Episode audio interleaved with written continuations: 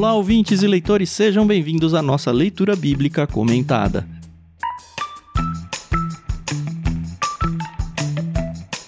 Eu sou o Thiago André Monteiro, arroba Vulgutan. Estou aqui, como vocês já sabem, com a Carol Simão e com o Edu Oliveira para a gente conversar sobre o primeiro capítulo de Êxodo. Na semana passada a gente já postou o episódio com o prefácio do Êxodo, onde a gente faz a apresentação, um escopo geral maior de autoria, de época, do livro, o que, que a gente vai encontrar, o que, que não vai encontrar no livro. E hoje, então, finalmente vamos começar esse segundo livro do Pentateuco, Êxodo, escrito por Moisés, hein? Quem quiser dizer diferente, não, não vale.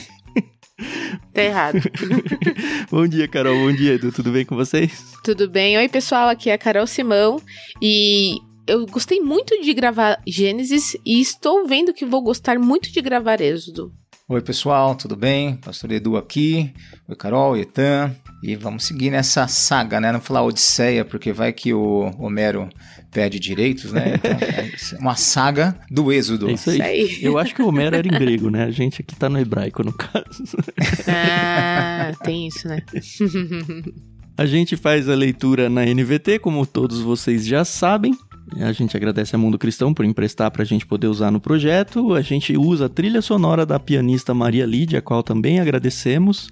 E vamos aproveitar para fazer, de vez em quando a gente esquece, né? Mas de fazer a propaganda do nosso Discord. A gente tem uma comunidade de leituras coletivas, inclusive da Bíblia, no Discord. Ela tem crescido de uma maneira bem legal. E a gente faz as transmissões todas das nossas gravações também por lá. Então, se você quiser acompanhar, como a Amanda começou a fazer aqui hoje, né? A primeira vez que a Amanda Freitas está aqui com a gente. Tô mó feliz porque chegou no Discord agora e veio justamente porque maratonou o LBC e falou: ah, agora eu preciso acompanhar online. Então, seja bem-vinda aí, Amanda, e todo mundo que tem vontade de chegar, vai chegando aí. Agradeço também o Bruno que está aqui na sala e quem mais for aparecendo ao longo da gravação. É uma oportunidade não só para vocês participarem das gravações ao vivo, né? Quanto de ler com a gente. A gente tem várias leituras coletivas rolando o tempo todo, então é uma experiência para que você que tem vontade de começar a ler e ganhar o hábito, ou que já tem o hábito e gosta de conversar sobre livros, estar com a gente. Para fazer parte é só acessar bit.ly barra leitura coletiva. E ir pro abraço, né? Porque é tudo de graça. Isso aí.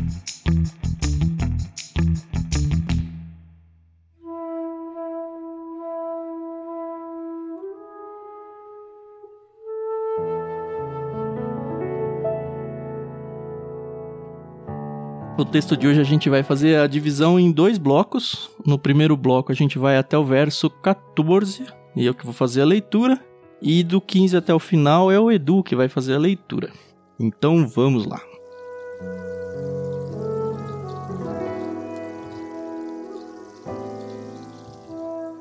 Estes são os nomes dos filhos de Israel que se mudaram para o Egito com Jacó, cada um com sua família. Ruben, Simeão, Levi, Judá, Issacar, Zebulon, Benjamim, Dan, Naphtali, Gade e Azer. Ao todo, desceram ao Egito setenta descendentes de Jacó, incluindo José, que já estava lá. Com o tempo, José e seus irmãos morreram, e toda aquela geração chegou ao fim. Mas seus descendentes, os israelitas, tiveram muitos filhos e netos, multiplicaram-se tanto que se fortaleceram e encheram a terra. Por fim, subiu ao poder no Egito um novo rei que não sabia coisa alguma sobre José.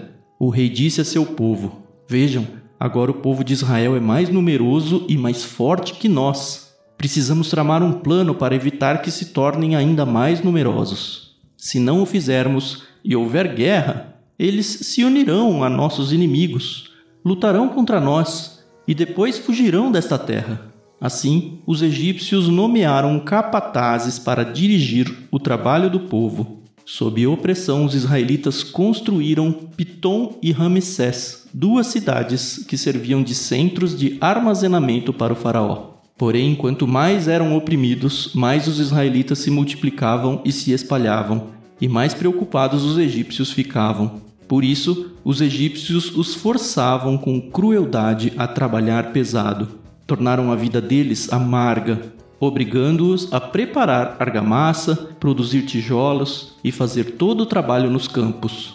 Eram cruéis em todas as suas exigências.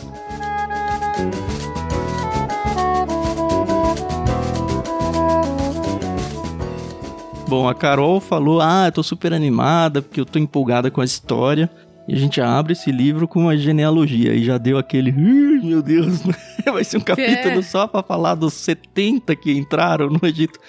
Mas não. Ou 75. Calma, calma, chegaremos lá. a gente tem aqui uma óbvia continuação de Gênesis, né? A gente já falou isso no prefácio. Mas, assim, conta muito claramente. Tá, José foi lá com a sua família e agora essa família se multiplicou. A gente já mencionou também por lá que eles ficaram 430 anos no Egito, então, assim, é um período bem grande, né? Para alguém Uhum. que chegou lá para ser salvo e de repente se tornou escravo. Acho que no tempo de vida aí deles cabe. Se a gente for olhar, por exemplo, para a história do Brasil, de 1500 para 2000 é pouco mais aí. Assim, em É ordem de grandeza é mais ou menos isso, sabe? Há 100 anos a mais aí, mas não é um absurdo de, de distância, né? E quando chegaram os portugueses era tudo mato, né? Hoje a gente tem um país aqui com milhões e milhões de habitantes funcionando, então acho que faz bastante sentido esse período. E a gente já vê também a lista, né, dos filhos de Jacó, caso você tenha se esquecido. Só que aqui ele não inclui José, porque José já estava lá no Egito, né? E aí o Du já começou falando, né, 70 ou 75, né? Porque rola, não é uma polêmica, né? Mas algumas pessoas gostam de frisar, né, que chegaram 70, mas que a família de José que já estava lá, sua esposa e seus filhos, somando os homens, deram 75. Lembrando, mais uma vez, que eles estão contando aqui homens e homens adultos, né? Então, não contam nem as mulheres nem as crianças, porque eu tenho certeza que esse número dobraria no mínimo para umas 150, 200 pessoas, vai. É, tem muita preocupação, às vezes excessiva, quando falamos em números dentro da Bíblia, né? Que tem textos que sim, você percebe que o contexto traz informações de, com exatidão, o alvo é mostrar algo exato, mas algumas vezes não é essa a preocupação do, do escritor. Uhum. Não é esse o alvo dele, né? Então é, é muito comum isso acontecer, né? E daí aqueles, né? Os anti-Bíblia querem, olha ali um erro, né? E no fato não é esse, porque não era essa a preocupação. É, na real, a polêmica ela meio que surge por dois motivos, né? O principal é porque nos manuscritos do Mar Morto, que foram encontrados aí na nossa era, vamos dizer assim, recentemente, entre aspas, Uhum. recentemente, né? E também na Septuaginta, que é a versão grega do Antigo Testamento, a gente já falou que o texto original em hebraico não aparece 70 nesse texto, aparece 75. E se a gente for para Atos, Atos 7:14, diz assim: Depois José mandou trazer para o Egito seu pai Jacó e todos os seus parentes, 75 pessoas ao todo. E aí, como o Edu falou, as pessoas ficam, ah, não, é 70, é 75, a Bíblia está errada, vamos invalidar o todo e tudo mais, né? Mas enfim, Sim. a gente eu acho que nunca vai saber exatamente por que dessa diferença. O que alguns sugerem é que o número 75, né, é maior porque incluía os cinco filhos de Efraim e Manassés, que já estavam no Egito. E aí tem o nome deles Sim. lá em Números 26, se depois você quiser olhar. E aí, assim, Uhum. encaixa. Mas eu acho que é mais uma força pra tentar conciliar as coisas. E na verdade eu nem gosto muito de entrar nesse tipo de polêmica ou nesse tipo de discussão que eu acho que desvirtua o propósito, sabe? Uhum. É, Eu também concordo com você. É, eu acho que assim, eu acho que pelo LBC, por ser um estudo aqui, é interessante sim a gente pontuar que existe, né? E quem tiver interesse em correr atrás de algum tipo de estudo ou informação, sabe que pelo menos o assunto existe e segue em voga aí. Uhum.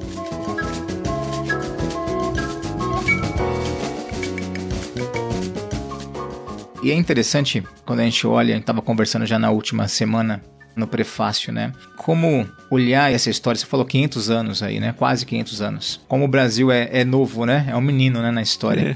É, pois, Pois é. é, então. diante desses povos, da história desses povos aqui. Mas imaginar, como eu falei na última semana, né, que Êxodo é um tratado sobre a providência de Deus. Uhum. Deus provendo, Deus cuidando, Deus se fazendo presente na história.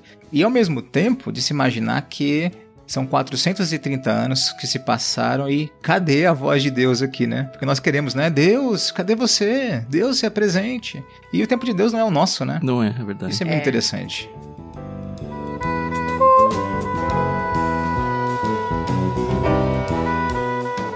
E E aí a gente vê a morte de José, dos seus irmãos, né? Lembrando que José, em idade, só perdia para Benjamim, né? Que era o caçula ali daquela geração. E morreram. E eu lembro que quando a gente tava lá em Gênesis, eu até comentei o quão absurdo soa para mim a imagem de José ter sido perdida, né? Como eles conseguiram esquecer? O, como que o faraó, o novo faraó, né, que ascendeu ao trono, não sabia que era José? Sabe? José foi uma figura tão importante dentro da história egípcia, né? Salvou o Egito e o mundo da fome ali, naquele contexto, uhum. né? E o cara não saber quem ele era é uma coisa que me deixa muito inconformada. Eu entendo, né? A gente até discutiu um pouco disso lá em Gênesis, mas para mim é muito difícil conceber que eu em 2023, tá bom, Carol, os relatos de Moisés vieram depois e tal. Mesmo assim, como é que Moisés ficou sabendo disso? sabe, sabe?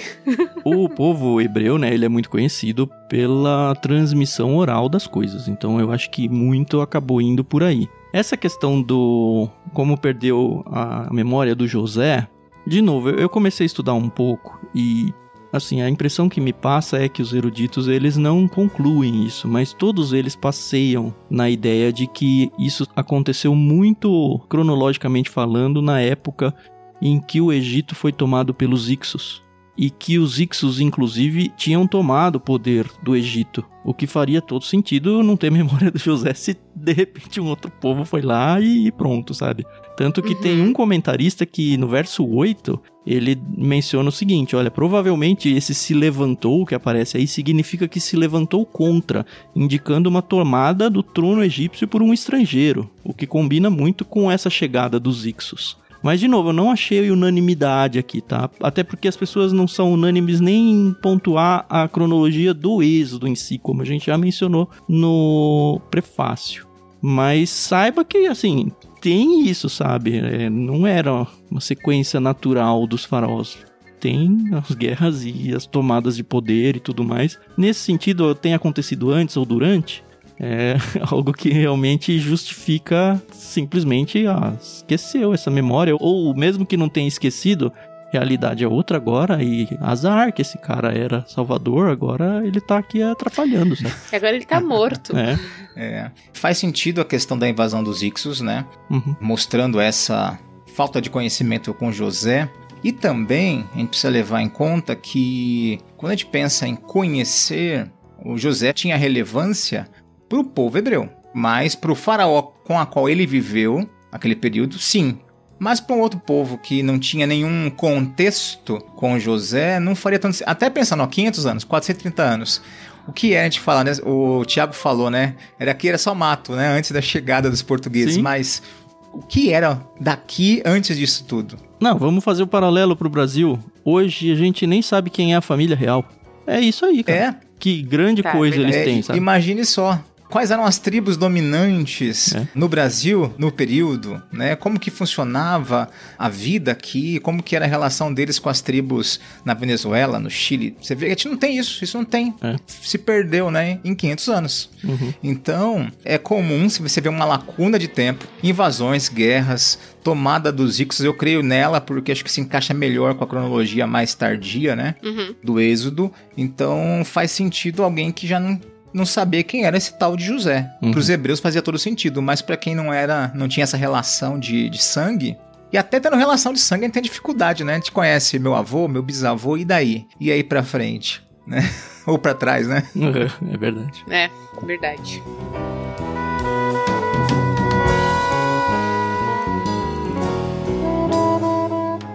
Vocês tiveram a curiosidade de, número um, para quem gosta aí da parte de números, né? Essa lista dos 70, só para mencionar, tá? Ela aparece em Gênesis 46, a gente já passou e tem LBC sobre ele. E a gente menciona esse fato dos 70 ou 75 lá também, tá? Então, sim, se você sim. quer desenvolver um pouco mais essa ideia, vai no episódio de Gênesis 46 que a gente vai falar. Mas o que eu queria falar é, nesses versos 2 a 4, as escrituras relatam os filhos do Israel, né? Os filhos de Jacó. Vocês perceberam a ordem que eles aparecem, não? Não é a ordem de nascimento. É, mas Ruben não é o mais velho? Não, no começo é. Ruben, Simeão, Levi, Judá, tá certo. Aham. Uhum. Ah, e depois. É, então. Aí depois vem Issacar e Zebulon, que são filhos da Lia também. Os quatro primeiros são Uhum. filhos da Lia. Aí Sim. Issacar e Zebulon, que são filhos da Lia, mas Jacó teve filhos com concubinas no intervalo aí. É. E aí aparece o Benjamim, que é da Raquel. Não aparece o José, porque enfim, ele vai ser mencionado depois que ah, o José já tava lá, né? E aí Uhum. depois que ele menciona o nome então das esposas, é que vem o nome das concubinas. E o nome da concubina que aparece primeiro é o da Raquel e depois, E a da depois é Lia. de Lia. O que quer dizer É. isso? Não sei. Talvez uma predileção, pelo menos, aos nomes dos filhos das esposas, né? Não sei se faz alguma diferença o fato da ordem das concubinas. Mas eu achei bem interessante aparecer os filhos das esposas primeiro. Será que eles eram preferidos de alguma forma? Não sei. Ou até É. culturalmente, né? Uhum. Você vai olhar culturalmente, o filho da esposa tinha preferências ali, né? Uhum. Uhum. O exemplo de Isaac, né? Com Ismael. Sempre vai É, verdade. ser mencionado Isaac. Ismael fica de canto. E Ismael seria o primogênito. É verdade. E a gente sabe que Ismael também virou uma grande nação, mas não a nação da promessa, né? Uhum. É interessante.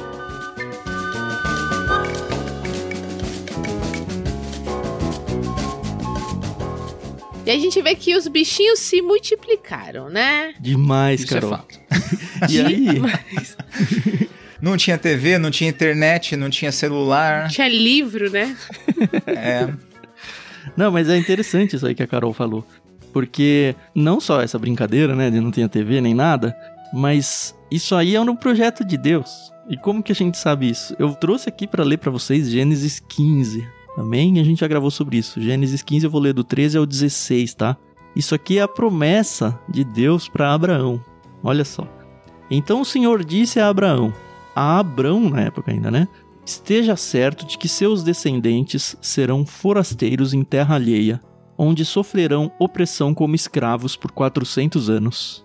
Mas eu castigarei a nação que os escravizar, e por fim eles sairão de lá com grande riqueza. Você, por sua vez, morrerá em paz e será sepultado em idade avançada. Depois de quatro gerações, seus descendentes voltarão a essa terra, ele estava em Canaã né, na época, pois a maldade dos amorreus ainda não chegou ao ponto de provocar o meu castigo. Olha, muito tempo antes, ele falou: Meu povo vai ser escravo por 400 anos, e eu vou tirar eles de lá, e vocês voltam para cá, e vai demorar tudo isso por misericórdia aos amorreus? Uma oportunidade para arrependimento? Os amorreus aí, os cananitas, né? Aham. Para mim, essa permanência longa aí da família do Jacó no Egito era claramente um projeto divino, sabe? Deus tinha falado pro Abraão que os descendentes aqui iam receber a terra de Canaã lá, já tinha profetizado 400 anos e eu gosto de ver essas profecias sendo cumpridas, né? É muito legal porque, enfim, dá uma esperança para nós de cumprimento de profecias que ainda não foram cumpridas. Sim. Uhum. E outra coisa, né? Se a gente for olhar, e eu não tô nem mais olhando pro Abraão, eu tô olhando agora para o José chegando no Egito. Eles eram uma família. 70 pessoas ali, era família, o clã no máximo, assim, que daria para usar esse nome. No máximo um clã. Mas aí no verso 9 aparece uma palavra interessante. O rei disse a seu povo, o rei, o faraó no caso, né? Vejam, Uhum. agora o povo de Israel é mais numeroso e mais forte que nós. É a primeira vez nas escrituras em que essa palavra povo, algumas traduções mudam por nação, é usada para os israelitas. Então, Uhum. foi lá que ele se tornou um povo. E se a gente for olhar para o número de pessoas que saíram de lá depois, no Êxodo, a gente vai estar avançando um pouco, né? Mas a gente está tentando entender essa quantidade de pessoas. Entraram 70, que é o que o texto disse. Lá em Êxodo 12, a gente vai ver que tinha cerca de 600 mil homens, além das mulheres e crianças. Se a gente for pensar que cada homem tem uma esposa, e a gente sabe que na cultura alguns tinham mais do que uma, e dois filhos, coisa que a gente também sabe que era muito mais, e contar ainda que essa contagem é só para as pessoas aptas para guerra, então acima de 20 anos, e tem uma outra contagem que aparece também em números, que menciona até um número mais certinho, 603.550, só que sem contar os levitas, então um 12 avos, sabe? Isso passa fácil de 2 milhões de habitantes, sabe? Sim, 70 sim. pessoas. Não é à toa que Pois o farol tá é. com medo aqui, né? Há alguns anos, a minha avó completou 90 anos. Hoje ela tem 96, hoje 2023, ela tem 96 Que anos. legal. E aí os filhos decidiram dar uma grande festa. E eu acho que foi a primeira e única vez que a gente conseguiu reunir muita gente da família. E eu e o Du estávamos nessa comemoração e não tinha nem amigos, era só família. E aí fizeram uma árvore genealógica da família da minha avó, ela sendo a matriarca. Uhum. E eu lembro que na época, só os netos, e a minha avó já é tataravó, Uhum. mas só os netos deram mais ou menos 72. Olha, a família do Então, José aí. É, então. E pensando que os meus tios não tiveram tantos filhos quanto possivelmente os parentes aí de José, né? Uhum. Eu tenho tios que tiveram só dois filhos. Aí 400 anos pra vocês virarem 2 milhões, hein, Carol? Dominar o Brasil. É, não, é. Não sei, não. Mas enfim, é legal porque quando Deus fez a aliança com Abraão, né? Abraão pensou, tá bom, o negócio daqui a 400 anos, né? Que vai acontecer. Ah, lembra que o Abraão era infértil, né? A Sara, no caso, né? Sara era infértil, exatamente. Velhos, sem filhos, e foi prometido pra eles que eles se multiplicariam e se tornariam uma grande nação. Que Então coisa. tem coisa que você só pode realmente colocar na conta de Deus no sentido de que tá bom, Deus, se o Senhor tá falando, vai acontecer, eu não sei como, eu não sei quando, né? Mas se o Senhor, que é o Senhor, tá falando, quem sou eu na Uhum. fila do pão, né?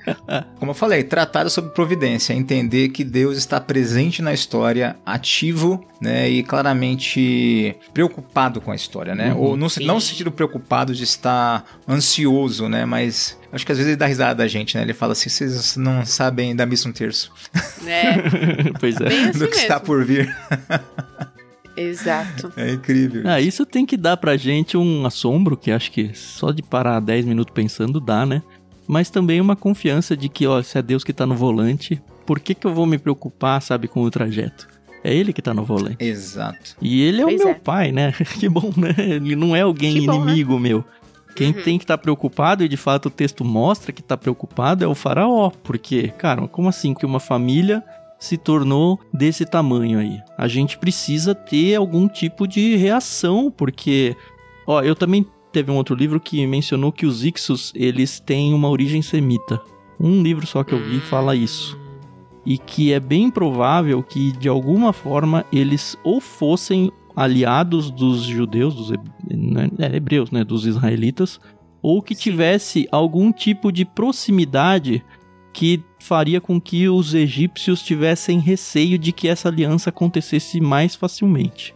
O que dá mais Uhum. tempero pro caldo todo, né? A Bíblia não tá falando isso daqui, tá? Isso aqui eu tô trazendo com coisas externas. Mas Sim, é sim. fato que Israel agora era uma ameaça, assim, pra segurança nacional do Egito.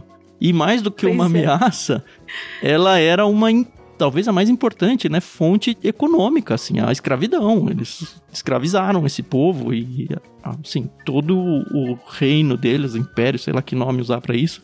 Mas a parte econômica se baseava no trabalho escravo. Então a gente precisa manter esse grupo sob controle. Cuidado, ele não pode crescer tanto, porque se ele. é, Não é a preocupação dele aqui, que ele fala, ó, se ele se aliar com os nossos inimigos, Já era. já era. Ó, vejam, É. agora o povo de Israel é mais numeroso, mais forte, precisamos tramar um plano para evitar que se tornem ainda mais numerosos, se não fizermos e houver guerra, eles se unirão a nossos inimigos. E cai muito com esse estudo que eu fiz aí de aliar com os Ixos, né?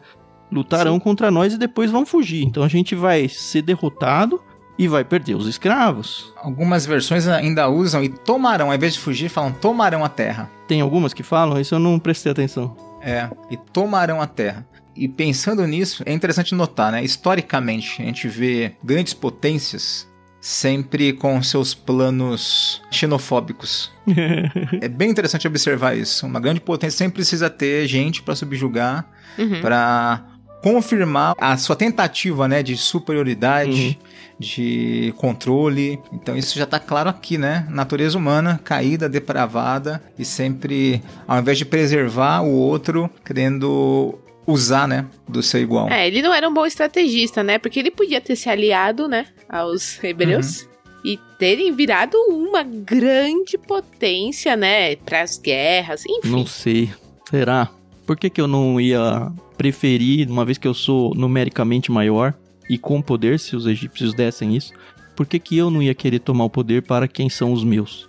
Lembra que os hebreus, eles. Isso já veio lá do Gênesis. Eles nem comiam junto com os, os egípcios. Eles eram É. totalmente execrados, assim. Era uma ofensa misturar as raças. Então, a gente até destacou isso como uma providência de Deus para que eles não se miscigenassem, né? Que seria uma coisa natural e eles iam perder a identidade como um povo que eles estavam se tornando. Mas essa preocupação é mais com os homens, né? Porque tanto pra frente que a gente vai ver que as mulheres, né, elas acabam sendo absorvidas, né? É, elas não são contadas na linhagem, né? E elas são absorvidas pela cultura, né? Egípcia, hebreia, enfim. Uhum. Então, Uhum. isso é mais com os homens. E pelo visto, eles eram meio parrudos, né? Porque estavam com medo de entrar em guerra com eles, né? Então, vamos subjugar os caras. Ah, eles eram escravos, eles trabalhavam com coisa braçal, com certeza tinham a sua força e o seu vigor aí que é, oferece um risco. Dá pra se imaginar, saltando né, pro Novo Testamento, por exemplo, no tempo de Cristo. É histórico isso, né? Você vê Roma tomando poder de vários povos, grandes povos, poderosos de batalhas, e ele chega numa terrinha, num pedaço de terra daquele tamanho, e o único povo do, subjugado por Roma, que não entregava homens pro exército, que não trabalhava no sábado, era o povo de Israel. É, Que tinha certos benefícios, era um problema. Sim, o judeu era um sim. problema pro Império Romano. é. É, pois é. E bem sucedido, né? Eu deixo de trabalhar um dia e ainda sou bem sucedido. Pois é. não enviava seus filhos pra guerra, então não tinha judeu no exército romano, Uhum. Uhum. porque era comum, né? Todos os povos, quando eram subjugados, entregavam seus homens e seus filhos e os filhos dos seus filhos como soldados para Roma. E era uma forma deles trazerem a cultura romana aos descendentes desse povo, né? Então eles tiravam, né, a- aquilo que é natural do povo, né? Então o cara se tornava tão romano quanto um que nasceu em Roma com o passar do tempo, né?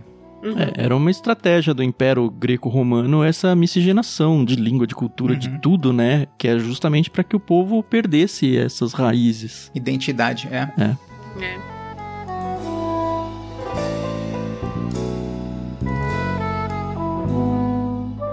Bom, a gente vê que o faraó então subjuga, né, o povo hebreu, e nessa eles constroem logo duas cidades, né? Pitom e Ramsés. E aí também gera um probleminha, né? Esse nome Ramsés, né? Não sei se é, É, isso que você então, falar. exato.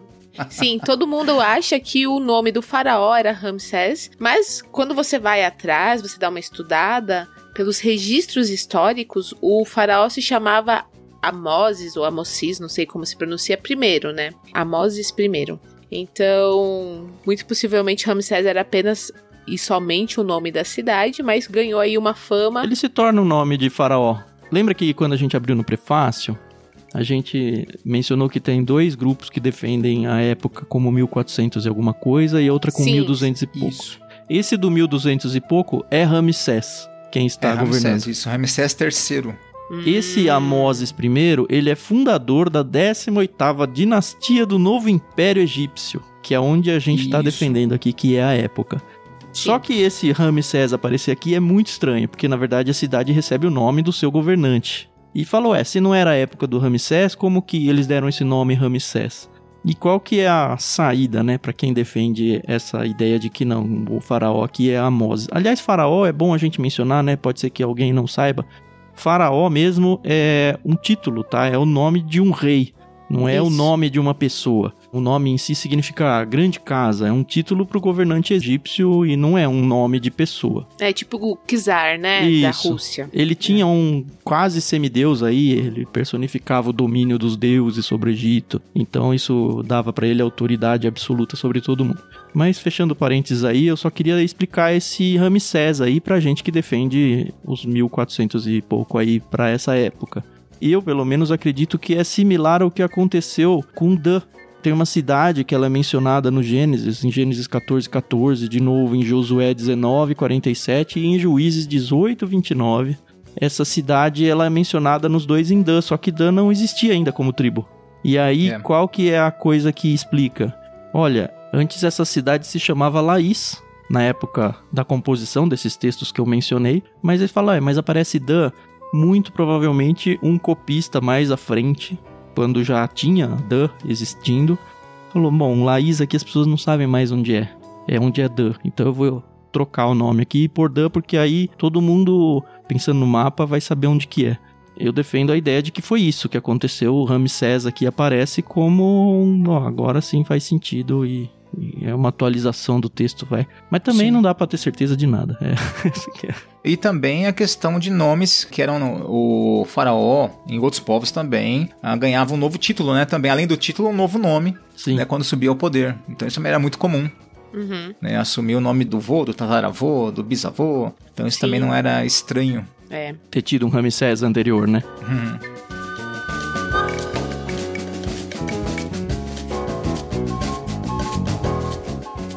Eu acho interessante a gente também falar sobre a localização dessas duas cidades, né? Piton e Ramsés, que elas ficavam ali em volta do Rio Nilo, porque era uma região estratégica, né? Então, elas se transformaram em cidades que estocavam suprimentos militares e agrícolas. E a gente sabe que numa situação assim de guerra, de invasão, quem tá perto da água tem uma vantagem, né? E o Rio Nilo, a gente sabe que tinha um papel fundamental dentro da, Economia agrícola mesmo, da irrigação da terra isso. e tudo. Exatamente. Então, o Egito, que era uma grande potência, a gente não pode esquecer disso. Hoje a gente olha para o Egito e a gente só vê deserto e, e ruínas, mas era uma potência gigantesca. Pelo menos nessa parte eles eram bem estrategistas. Uhum.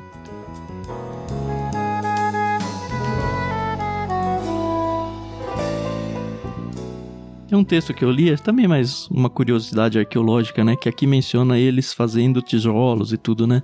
Diz Aham. que as cidades, acho que mais ao sul, se não me engano, elas eram todas construídas com pedras, que tinha muitas pedreiras no Egito e tudo. Só que essa região onde eles são mencionados aqui, Piton e Ramsés, não tinha essas pedreiras. Então foi desenvolvido essa tecnologia de construção com tijolos de barro e tudo mais, e argamassa, esse tipo de coisa. Não sei se isso aí no Egito é até hoje na questão de, assim, achados arqueológicos, esse tipo de coisa, acredito que até seja. Mas, Aham. assim, achei interessante pra quem gosta de tentar se localizar nos mapas e tudo, né? E agora fica aí um questionamento: as esfinges, as pirâmides, foram os hebreus quem construíram? Sei lá. Ou os ETs, né? Eu gosto de pensar que sim, mas não, não bato meu martelo. Eu nem sei se é a mesma região do Egito. É, então, é, mas eu gosto de pensar que o povo, por estar escravizado e ter que trabalhar tanto, foi o responsável pela construção É, ali não do. seria surpreendente, não.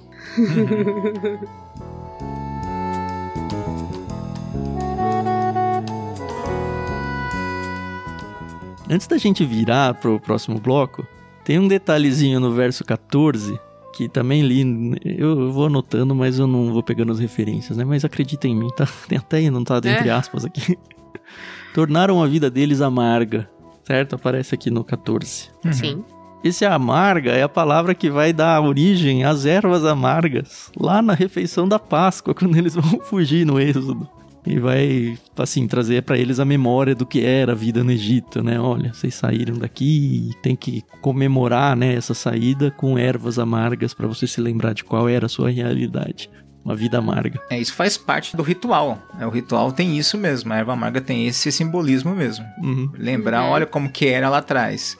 Pior que eles, a memória é fraca, né? Não quero pular, né? Mas pouco tempo depois já estão reclamando, né? As cebolas, A saudade do Egito vai bater, né? os pepinos, É.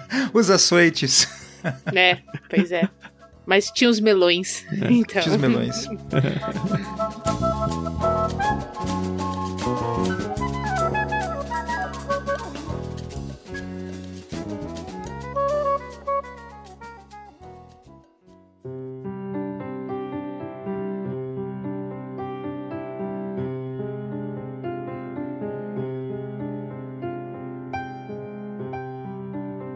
Muito bem, podemos virar pro próximo bloco? Bora. Podemos. Então agora sim, Edu, sua vez a partir do 15. Então vamos lá, verso 15.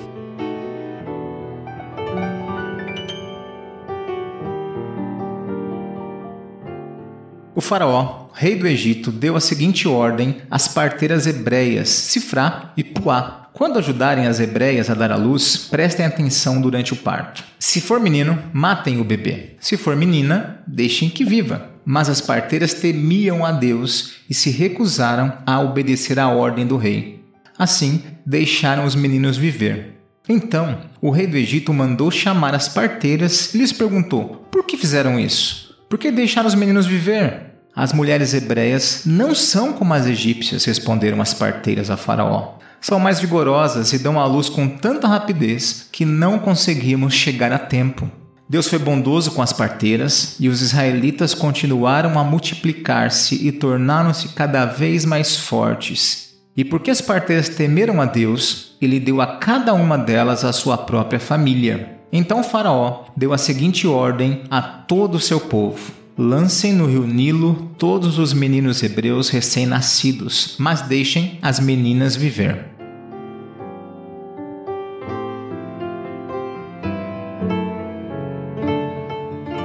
Você acredita? Bom, vocês vão acreditar. Mas você, ouvinte, acredita que eu só vi que as parteiras eram hebreias estudando hoje? É, eu, eu nunca tinha visto também. E foi só um lugar que falou que Sifra e Puá são nomes semíticos, não egípcios. Eu acreditava, olha lá, como, né, aquela coisa, né? Sempre ouvia a história. Então eu acreditava que essas parteiras, elas tinham sido enviadas pelo faraó desde o início para vigiarem as hebreias, entendeu? Uhum. Mas aí hoje estudando eu vi que cifrar vem do hebraico e significa beleza e puá, que também vem do hebraico, significa sopro, declaração. Aí eu falei, ué, como assim? Elas têm nome hebraico. Aí eu voltei e vi, né? Parteiras hebreias. Eu, gente. E outra? Só tinham duas? Pra um povo daquele tamanho? Né? Pois é. elas eram as encarregadas. É, as com chefes, certeza, né? né? As enfermeiras é bem provável, eram as, as encarregadas do separar ali para que tudo acontecesse. Já pensou se fosse só duas, a loucura que é a vida? Aí não chega tempo Imagina. nem fazer isso. Aí não tem tempo mesmo. Falou, ô Farol, você não me ajuda a treinar outras aqui? Como eu vou conseguir? É. Tem, tem, coisas jeito. na Bíblia que me intrigam, me intrigam pro bem. E esse é um dos versos, uma das partes que me intrigam bastante. Eu não quero queimar a largada, mas a história de Raabe me intriga muito. Uhum. E essa também, por causa da mentira. E nós aprendemos que nós não devemos mentir em hipótese alguma, que nós devemos sempre vir com a verdade, né? Mas Raabe mentiu quando escondeu os espias, a gente ainda vai passar por essa história um pouco mais adiante. E a, as parteiras, elas mentiram. Será que mentiram? Eu fico pensando. Então, Aí eu fui atrás disso, né? Eu falei, poxa vida, né? Eu tenho certeza que Deus não vai justificar. Não, não é que elas mentiram, né? É que elas fizeram não sei o que e tal, tal, tal. E aí eu gostei de um estudo que eu peguei aqui na internet que fala muito sobre essa questão, né? Será que Deus abençoou as parteiras porque mentiram para Faraó? Deus as abençoou não porque mentiram, mas pelo fato de terem salvado a vida de bebês inocentes. Uhum. Isso não significa que a mentira era necessariamente a melhor resposta para Faraó. No entanto, as parteiras foram abençoadas porque não violaram a maior lei de Deus, que proíbe o assassinato. Isso me deu muita paz, sabe? É, tem situações na vida que a gente vive e a gente estuda isso numa matéria no seminário, ética, né? Uhum. Em que a gente está em situações, normalmente sem poder, né? Onde a gente tem que escolher entre dois maus. E aí, é. qual que a gente vai escolher? Aí tem a questão do mal menor e tudo mais, e entra na equação coisas como é mais importante obedecer a Deus do que aos homens, também é uma verdade bíblica e tudo mais. Inclusive, essa verdade está aqui, né? É, então. Eu já tive essa preocupação, esse incômodo, Carol. Aham. Uhum mas não tenho mais, sabe? Eu acho que a gente seguindo a vontade de Deus e buscando fazer o que é correto, é isso que vale, sabe? Eu tava até tentando encontrar um texto aqui. Deixa eu ver se eu acho, porque eu achei muito bom. Enquanto o Tiago acha aí, vale ressaltar, trazendo para cá, para nossos dias, né, para o nosso tempo, olhar uma coisa aqui. Sempre que nós vemos Deus abençoando o povo, Deus abençoando elas, porque elas não elas andaram na contramão da cultura. Uhum. Né? Enquanto era normal, né? Olha, a ordem do faraó é assim, tá beleza. Então se eu obedeço a ordem, a grande ordem do dia, é assim que vai ser. E você vê duas mulheres, e não só elas, outras pessoas que disseram assim, não, não, a cultura fala isso, o momento diz que é, isso é certo, mas eu entendo que isso não é certo não. Então uhum. eu estou disposto a pagar o preço disso. Eu acho que, de fato, a grande questão não é a mentira, é o risco que elas estavam tomando, né? O risco uhum. que elas uhum. estavam correndo em preferir fazer o certo. e vê Deus, né, Deus de providência, cuidando delas e do povo, né? Porque fala que quanto mais eles eram afligidos, mais eles crescem. Sim. E é uma coisa, né? A Carol acho que é negócio de pastor, né? Ela, ela acompanha bastante isso por estar tá perto, né? Os pastores têm sempre as mesmas frases às vezes, né? Você já sabe que ele vai dizer aquilo, meu Deus, não aguento mais ouvir isso. Mas nós precisamos entender que a igreja, o cristão, ele anda na contracultura. Não existe aquele negócio, ah, mas no nosso tempo é diferente. Todo mundo faz isso. É, todo mundo matava criança e jogava no Lilo. Era normal, era a ordem do rei, era a ordem do faraó. Uhum. Mas eu não sou todo mundo. Então, nesse caso, uhum. né, antes importa obedecer a Deus e você vê bênção, né?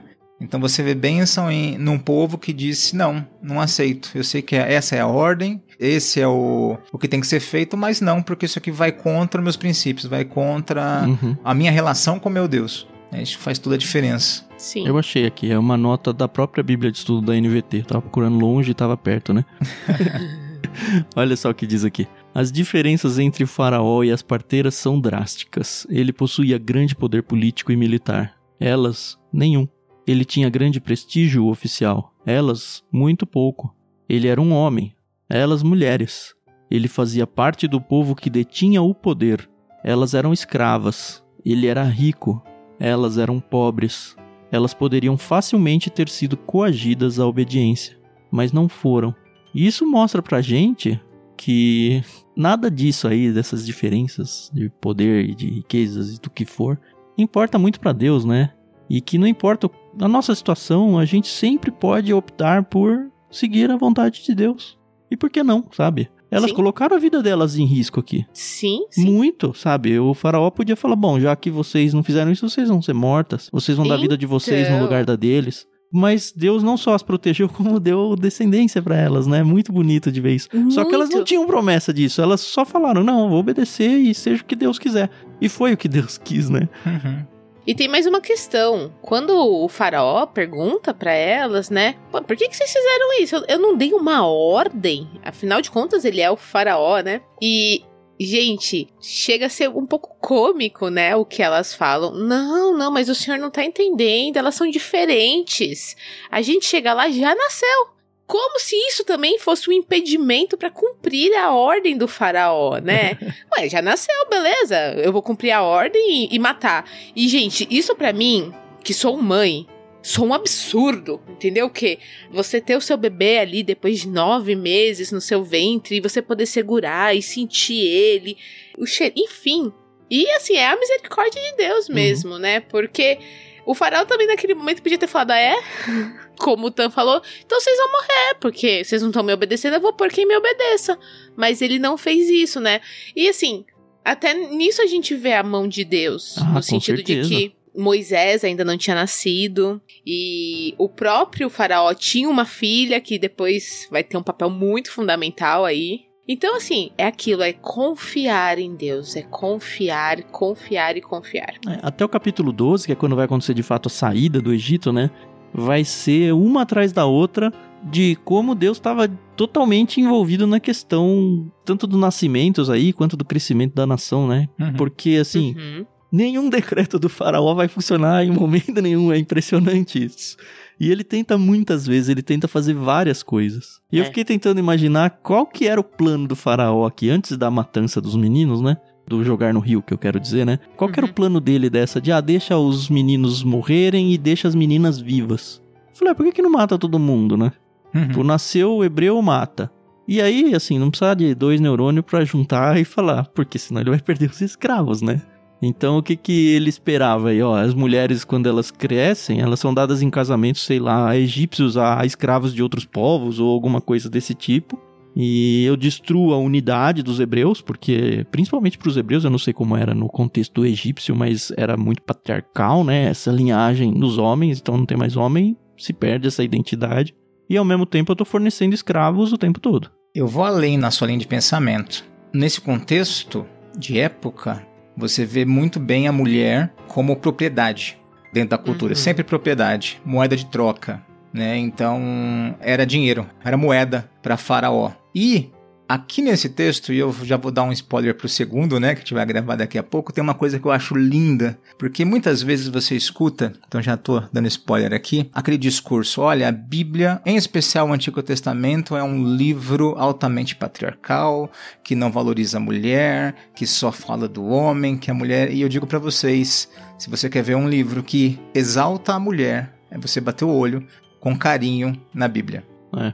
No Antigo Testamento, inclusive. E, e no Antigo Testamento, porque Sim. você É. vê o início do Êxodo, nós não temos o nome do pai de Moisés. É verdade. E você vê ele começando a história do livramento, dando nome, citando duas mulheres, duas escravas. E. E depois você vai ver mais uma mulher sendo citada, o que é muito incomum, normalmente, vai citar o homem. É o cabeça da família. Sim.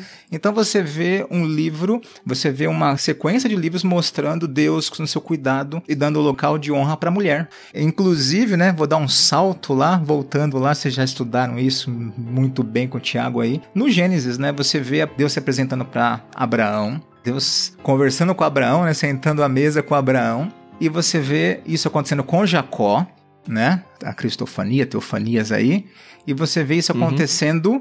Mais uma vez com uma mulher, com uma escrava, Agar, né? com Agar. É muito interessante você ver Deus dando lugar de honra para mulheres na Bíblia. Uhum. Verdade. É muito interessante isso, ver esse cuidado. Porque a Agar, ela, ela foge duas vezes, ela, ela tá sendo deixada de lado, né? A Sara manda embora, manda ela embora, ela vai, ah, vou morrer. E o próprio Senhor Ela é aparece tratada para ela. uma escrava, né? É, o próprio Senhor aparece para ela e dá promessas para ela. é muito incrível isso, né? Ele fala assim: você é escrava, mas eu estou aqui por você. Então é incrível ver isso, né? Essa equação, quando você fala assim: olha, esse livro não é um livro patriarcal. Aliás, ele É. mostra o ser humano querendo tratar assim, mas você vê Deus tratando na contramão. Começando um livro com dois capítulos citando três mulheres que foram essenciais na história, dando honra a elas. A impressão que me dá é que essa questão de. Vou usar os termos da época de hoje. Essa questão de cotas, essa questão de pautas. Deus nunca teve preocupado com isso. Uhum. Seja homem e mulher no Antigo e Novo Testamento, a gente vê Jesus sendo sustentado pelas mulheres. Seja religiosamente falando, vai judeus e gentios. E toda vez choca, porque a sociedade tem essas divisões, assim, essas questões. Mas para Deus, não, é. É um ser humano, sabe? É um homem, é uma mulher, é um gentil, é um judeu. São pessoas. Então eu não tô preocupado nem em exaltar a mulher, porque, ó, eu preciso ter uma mulher aqui na minha história, sabe? Não, é. Ele tá lidando igual com o Jacó, ou com a Raabe, ou com seja lá quem for, sabe? É, são pessoas que estão dentro da, das peças do mundo onde Deus vai construir a sua história. E todas têm valores iguais, sabe? Ele só vai tratando com elas e é só a gente com a nossa mesquinhez e com a nossa visão super curta de mundo que fica nesse não porque é homem, não porque é isso, é porque é aquilo.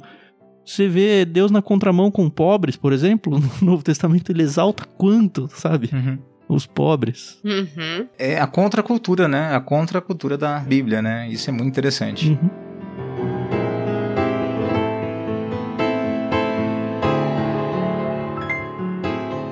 Bom, o fato é que não deu certo, né? É. a matança dos bebês. E aí tem um plano novo, né? Que é novo aqui, mas a gente que conhece a Bíblia já viu que também teve um outro governante que tentou fazer meio que a mesma coisa na época de Jesus. Exato. E também não deu certo, né? Ai, tá falando de quem? Vai lá, Herodes, fal- né? É, Só do pra- Herodes tentando matar o Messias, né? Que não sei quem é, Sim. tudo bem, mata todo mundo e aí o Messias vai. Não foi. E uma coisa muito Pois é. legal, né? A alusão de Herodes, né, com Jesus, e Jesus foge pra onde? É, então verdade. Pode ir pro Egito. É. É muito doido isso. É verdade. Só que, o que acontece? Você tá aqui, né, ali, imerso na história, e aí, no auge, no ápice, no clímax, acabou o capítulo. e aí É, acabou a gancho. É tipo seriado, né? Isso. é pra não perder a audiência, Isso aí. entendeu? Tá certo. Vou deixar tudo preparadinho pro próximo, Uhum. próximo capítulo. Mais uma mulher citada aqui, mais uma história linda citada aqui. Um capítulo gostoso demais, né, de ler. Muito Puxa, bom. eu tinha falado que Êxodo é, é muito gostoso de ler. É que é, é envolvente, sabe? A gente vai vai rápido. A gente tá aqui gravando há quase uma hora e parece que foi 15 minutos. É verdade. É verdade, muita riqueza, né? Os relatos, né? Como você falou, né, Tan, que você gosta disso, eu gosto bastante também, porque tem muita coisa para se tirar, né? Para se aprender, para se linkar, né? Com nossos dias, com nossa história. A gente se coloca na história com mais facilidade, eu acho. Verdade. Eu gosto bastante também.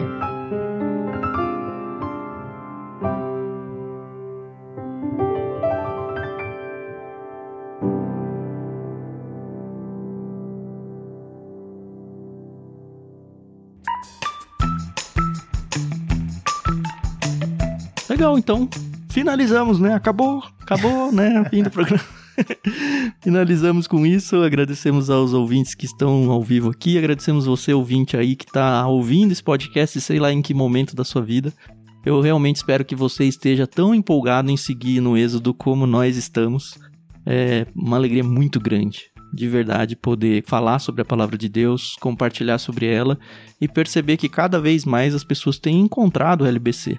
Você pode, obviamente, ajudar mais gente a encontrar a gente compartilhando não só esse episódio, né, mas o projeto como um todo. Falando, poxa, olha, eu descobri aqui um jeito novo de lidar com as escrituras, de ver a Bíblia, tanto para pessoas da igreja, assim, que em tese leem a Bíblia todo dia, né? E é bem em tese mesmo.